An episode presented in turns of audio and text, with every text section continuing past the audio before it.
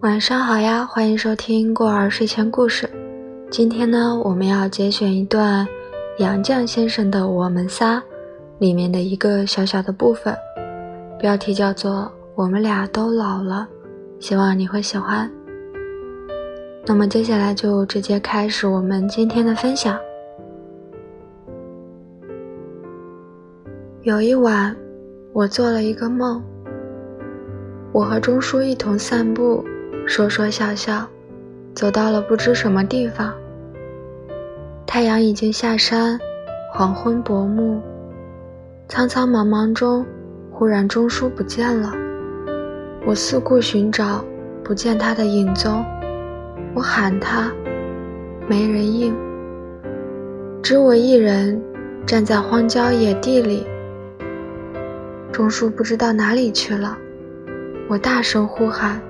连名带姓的喊，喊声落在旷野里，好像给吞吃了似的，没留下一点儿依稀仿佛的音响。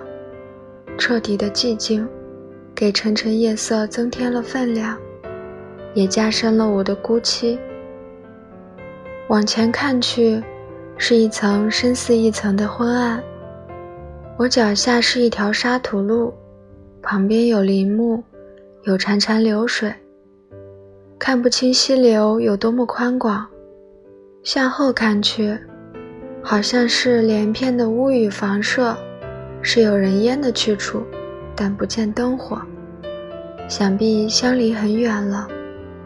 钟叔自顾自先回家了吗？我也得回家呀。我正待寻觅归路，忽见一个老人拉着一辆空的黄包车。忙拦住他，他倒也停了车，可是我怎么也说不出要到哪里去。黄吉中忽然醒了，钟叔在我旁边的床上睡得正酣呢。我转凑了半夜，等钟叔醒来，就告诉他我做了一个梦，如此这般。于是埋怨他怎么一声不响地撇下我自顾自走了。钟叔并不为我梦中的他辩护，只安慰我说：“那是老人的梦，他也常做。”是的，这类的梦我又做过多次，梦境不同，而情味总相似。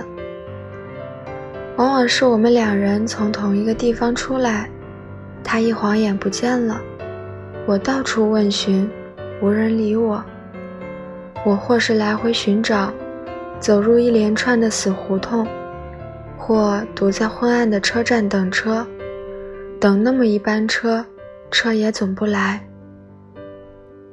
梦中凄凄惶惶，好像只要能找到他，就能一同回家。钟书大概是记着我的埋怨，叫我做了一个长达万里的梦。好啦，那么今天的分享就到这里结束了。晚安。